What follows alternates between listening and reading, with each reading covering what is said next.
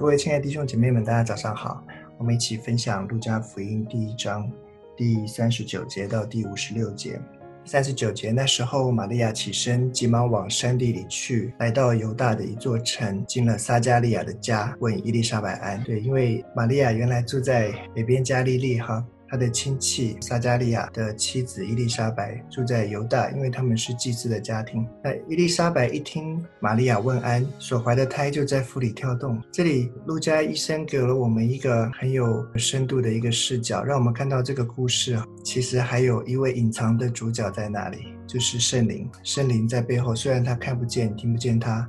可是借着所发生的事，就知道圣灵正在引导这个故事，要按着。神最美的方式来发生，所以这个画面很美，就是两个女子见面，她们各自怀了胎，她们怀的胎将来都要成就上帝最荣耀的救恩计划。然后这个伊丽莎白的腹中怀的是一个先知，后来我们知道是施洗约翰，玛利亚所怀的是基督，所以这两个女人相见的时候，其实就预表了将来这位先知要为这位基督预备道路。那表达的方法就是，伊丽莎白一听到玛利亚问安，所怀的胎就在腹里跳动。因为那个为他预备道路的先知知道基督要来了，那伊丽莎白就被圣灵充满。那这边他就点明了有一个隐藏的主角，就是圣灵。圣灵充满了伊丽莎白，所以圣灵充满的时候，这是圣灵的意思。可是他不会摧毁被他充满的人性，而是圣灵非常完美的，就是结合在他所使用的人身上。所以这是伊丽莎白的声音，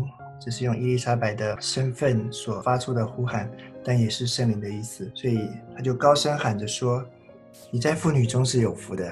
你所怀的胎也是有福的。”接着称赞玛利亚是有福的人，让这个世界明白，在她怀中所怀的基督是那位荣耀的救主。他说：“我主的母到我这里来，这是从哪里得的呢？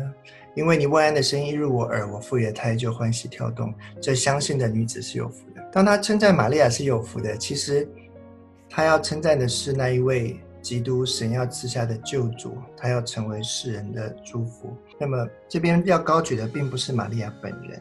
而是借着称赞玛利亚是有福的，来高举在他怀中的基督。然后他说：“因为主对他所说的话都要应验。”这个应验的意思发生在伊丽莎白称赞玛利亚的事上，所以玛利亚变成以色列的缩影。为什么？因为。神在古时对亚伯拉罕起誓，然后对他的后裔确认建立他的约，然后在他的后裔中，他要兴起一位伟大的救主君王，要复兴他的选民以色列。所以，当主对玛利亚应许他要怀胎生子，你要给他取名叫耶稣，他要将这些百姓拯救出来的时候，在那一刹那间，玛利亚变成以色列的一个缩影。好像全以色列的命运都悬系在他的腹中，而他就好像出熟的果子，他变成要被拯救、要被救赎的以色列中第一个听到这个好消息、第一个承受这个福气的人，所以他是有福的，而且他选择了相信，所以他他他作为一个缩影，他是第一个听到这福音的人，他也是第一个相信的人，所以这福气在他身上是大的。然后。玛利亚就回应了，玛利亚一样也是被圣灵充满的。这边啊，这边是用一个诗歌的方式，是分成三个段落，而且是非常啊优美的诗句啊呃。有时候我们很难想象一个贫穷的少女，十二三岁，然后在二线城市长大，能够有这么优美的文学，我们只能说这个是上帝在她身上工作，或者我们低估了古代的乡下的年轻人。但是这一段是非常有名的，因为在教会的历史中，在预备基督降生的音乐剧里面，里面有有有三段很有名的，一个是尊主颂哈，叫做呃 Magnificat，然后再来是后来是血约翰出生的时候，他的父亲撒加利亚有一个祝福颂，叫做 Benedictus。然后再就是耶稣在圣殿婴孩耶稣被奉献的时候，有一个西面唱了一个颂歌，叫做 Nunc Dimittis。那这三个都做成音乐剧，是很出名的。就教会的记忆里面，深深的纪念，在耶稣要准备降生的时候，有三个音乐般的颂词，特别是在路加福音里面，好像音乐剧一样呈现出来，就是为了预备耶稣的诞生。在路加医生的笔下记记载了三次的歌颂，这玛利亚的尊主颂是第一个。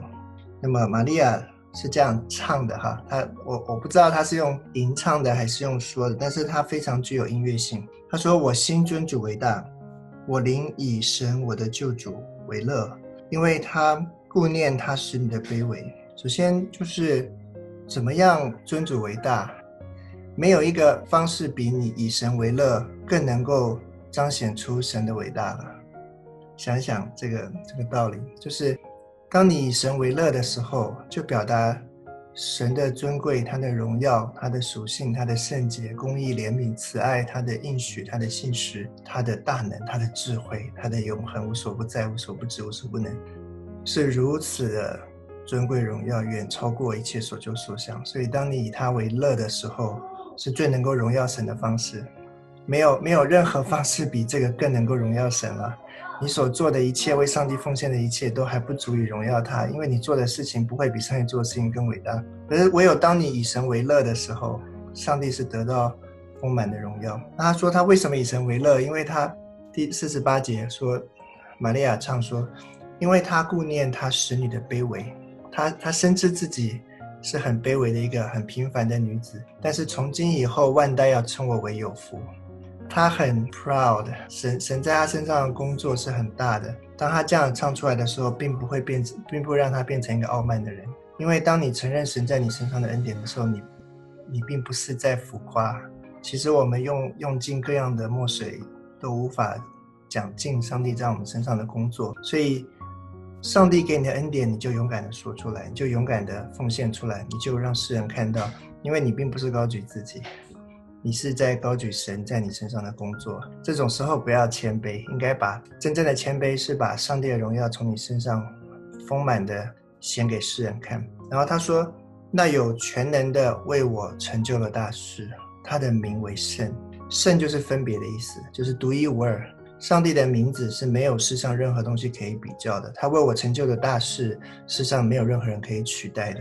然后五十节说，他怜悯敬畏他的人。”直到世世代代，他用膀臂施展大能，那狂傲的人正心里妄想，就被他驱赶了。后面这个歌出现了两种人，里面有一个对比，就是一个是敬畏他的人，一个是狂傲的人。那反过来，狂傲的人就是不敬畏他的人。那么神怜悯敬畏他的人，然后赶散那些狂傲人心里面的妄想。那这里面就出现，好像在隐隐指向这个现实社会的秩序。是有两种人，也就是社会的结构，有敬畏神的人，也有狂傲的人。而上帝透过他救赎的行动，他会介入人类的历史。第五十二节说，他叫有权柄的失位，叫卑贱的升高。五十三节叫饥饿的得饱美食，叫富足的空手回去。这里面建构了一种社会秩序颠覆的想象图，就是原来这个世界狂傲富足，然后有权柄的。在这个新来的世界里面，他们被赶散了，他们被降卑了，他们空手回去。很多人觉得，呃，基督教的信仰带给世界一种好像社会主义的一种愿景，就是把社会的上层跟下层逆转过来。可是我想说的就是说，这里面讲的是神的荣耀。它并不是讲的人的荣耀，它并不是在介绍一种新的社会制度，或者是人类社会组成的另外一种可能性。它的本质不是在讲社会的改革，它是在讲神亲自介入历史的时候，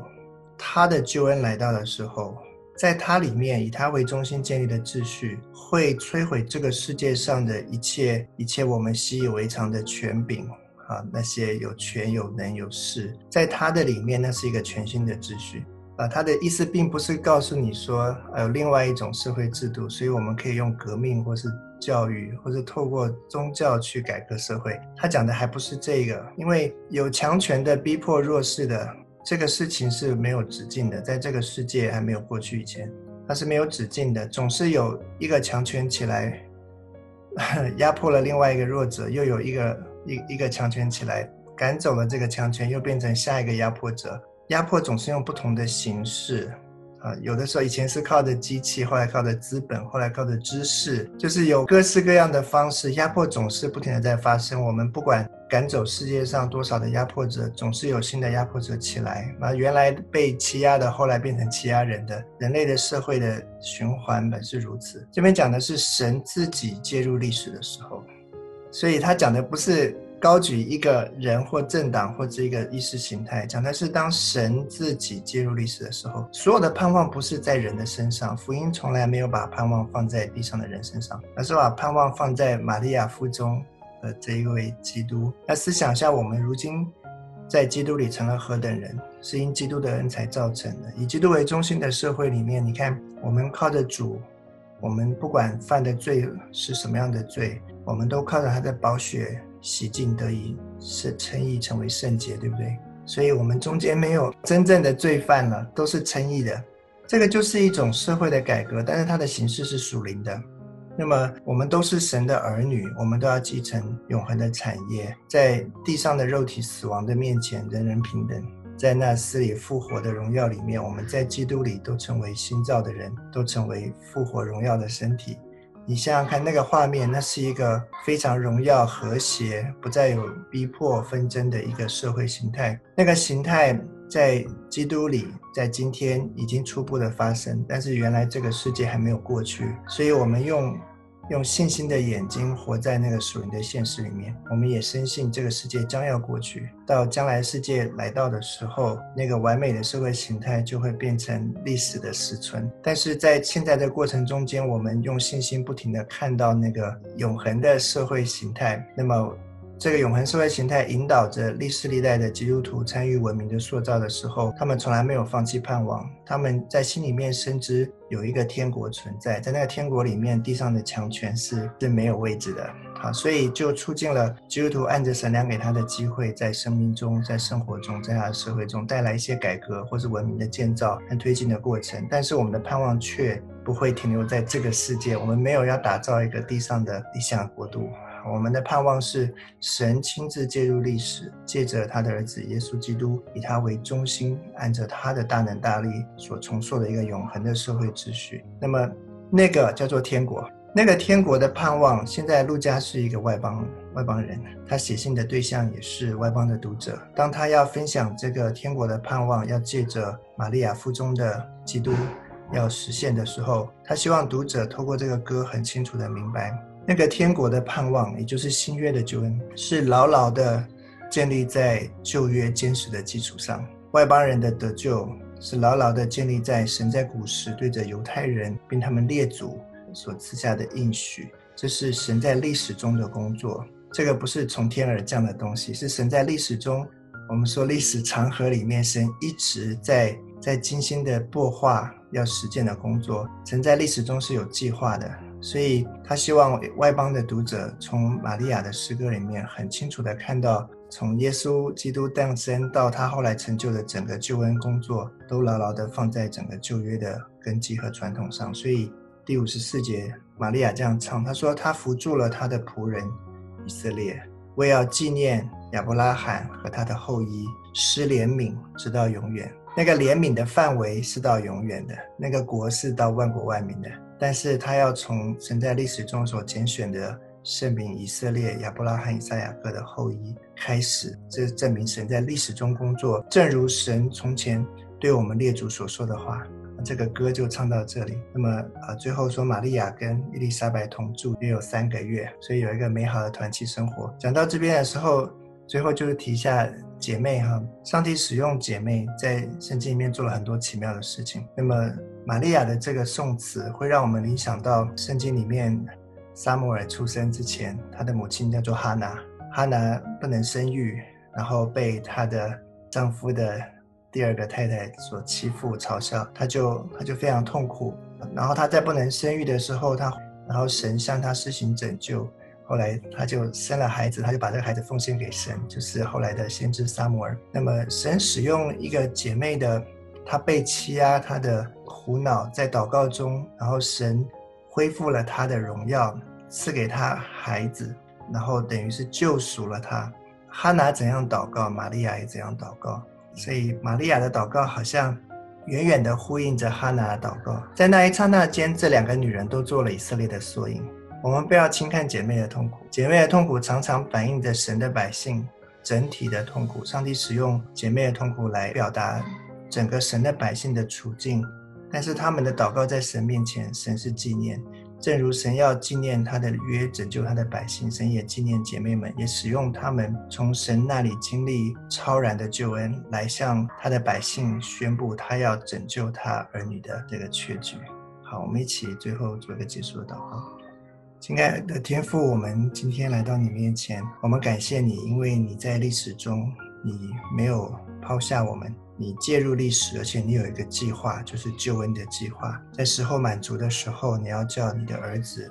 从女子的腹中所生，要让他坐在大卫的宝座上，永永远远为王，有一个永恒的国度，要从地上的以色列的大卫的国度而出。这个世界将要过去，但那。永恒的国度却要永远长存。求你不断的更新我们在基督里面的盼望，让我们越来越精准的看到那永恒天国的荣耀，使我们的心中常常有颂歌，以耶和华我们的神为乐。因为当我们这样做的时候，我们就是真正的在荣耀你，因此求你今天让我们充满喜乐的心，想到我们的神是如此的美好，我们的心就快乐，甚至我们可以唱歌，甚至我们可以赞美。我们要向万代来诉说你的荣耀。唯有当我们这样唱的时候，你的名会在我们的心中和这个世上被真正的高举。感谢你，我们这样祷告是奉主耶稣基督的圣名，阿门。以上节目。由基督使者协会福音资源提供，欢迎自由转载，请注明出处，请关注我们的微信公众号，搜索“使者杂志”，获取更多资源，或关注我们的 YouTube 和 Facebook，搜索“基督使者协会”。